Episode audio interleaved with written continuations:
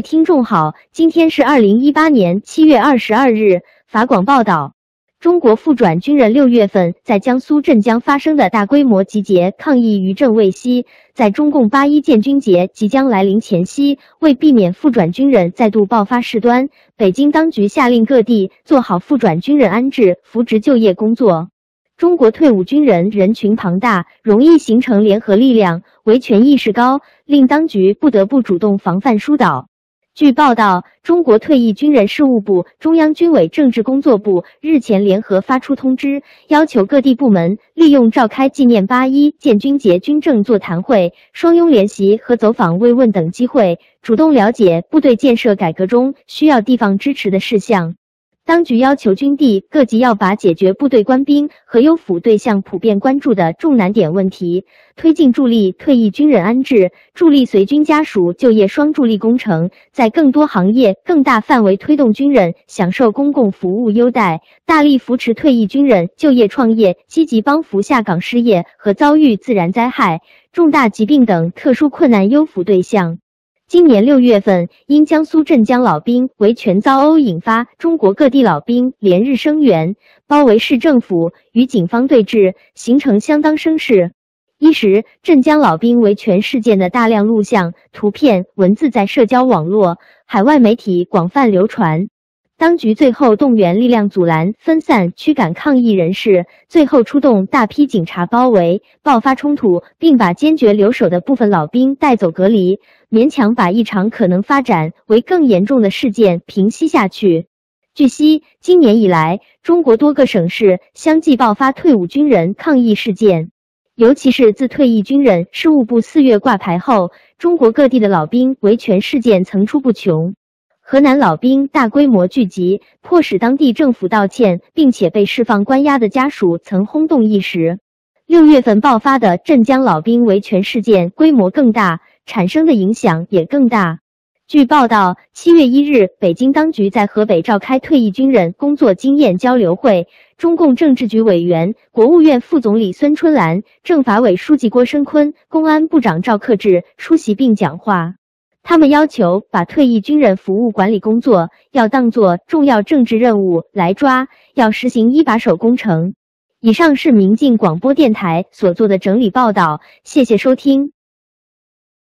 各位听众好，今天是二零一八年七月二十二日。法广报道，法国财长勒梅尔周六呼吁美国给予欧洲关税豁免。法新社消息，正在阿根廷首都布宜诺斯艾利斯出席 G 二十财长会议的勒梅尔还表示，希望美国理智并尊重欧洲盟国。出席周末在布宜诺斯艾利斯举行的 G 二十财长及央行行长会议的勒梅尔接受法新社专访。勒梅尔表示，贸易战只会产生输家，它不仅破坏就业，还对全球经济增长构成影响。勒梅尔说：“我们呼吁美国理智，尊重多极原则，并尊重欧洲的盟国。”勒梅尔并表示，欧洲现在已经感受到美国加增贸易关税带来的影响。法国财长并表示，国际贸易不应该建立在丛林法则之上，而单边提升关税的做法就是一种丛林法则。这种法则不应该是国际贸易关系的未来。以上是明镜广播电台所做的整理报道，谢谢收听。各位听众好，今天是二零一八年七月二十二日。世界日报报道，中国个人对个人网络借贷平台曾经相当兴旺，但今年进入倒闭潮，半个月有上百家倒闭。南都网报道，仅深圳市一个月内就有二十二家网贷平台出现老板失联、暂停运作等各种问题。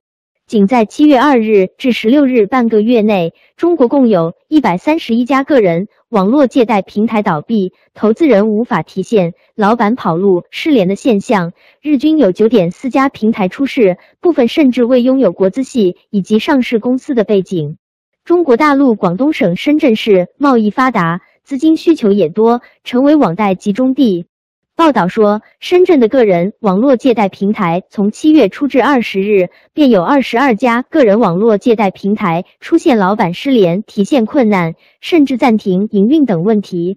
当中署名气较大的和时代网贷平台，从二零一三年起已营运近五年，累计成交超过人民币一百八十亿元，受影响的投资者超过十万人。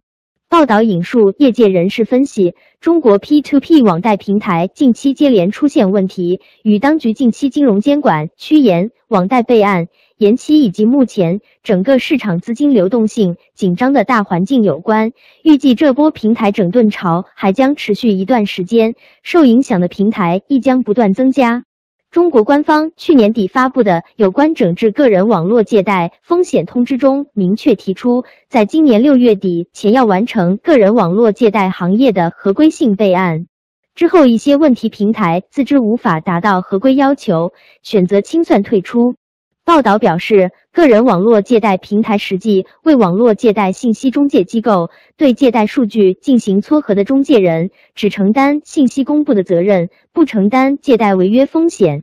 不过，部分个人网络借贷平台没有严格按照监管规定去做业务，而是透过自我担保、份额拆分、期限错配等形式形成自融资金池平台，已被归类为非法集资。以上是明镜广播电台所做的整理报道，谢谢收听。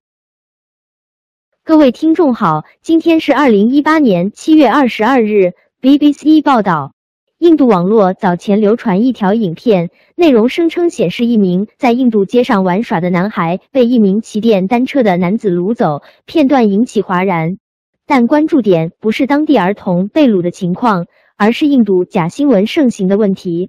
片段其实来自巴基斯坦，是一个关注儿童安全组织拍摄的宣传片段，呼吁家长要小心自己子女的安全。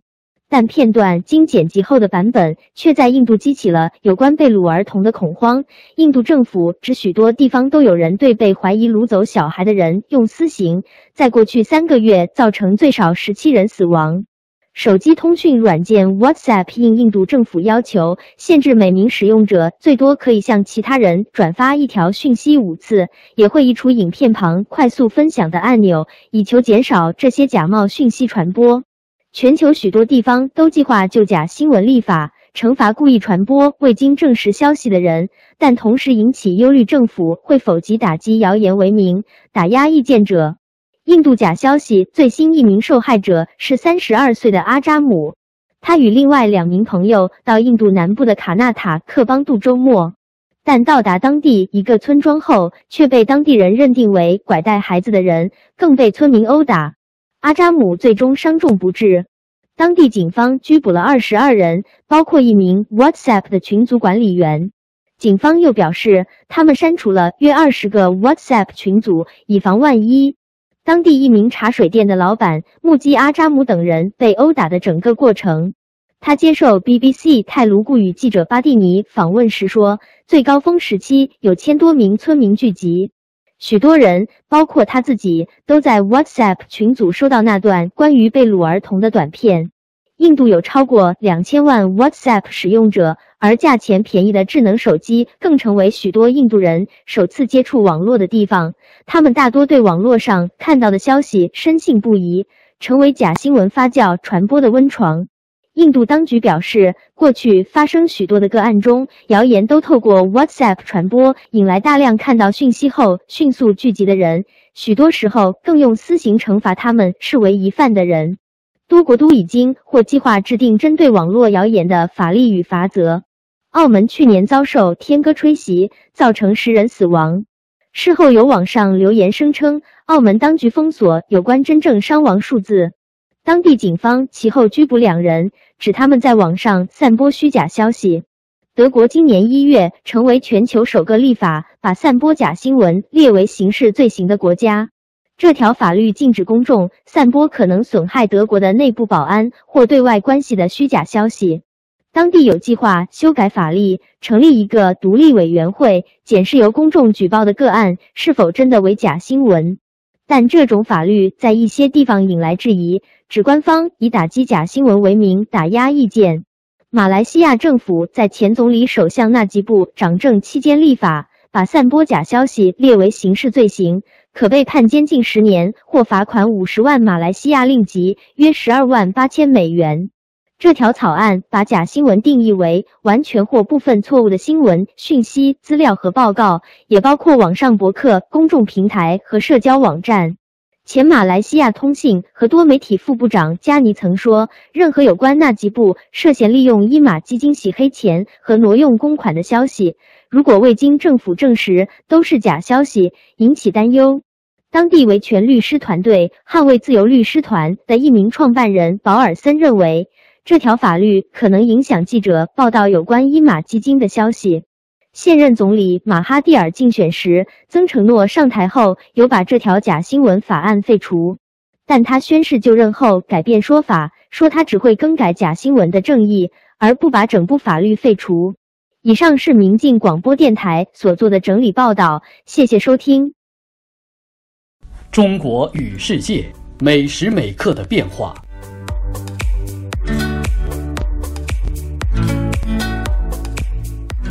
随时随地可以听到，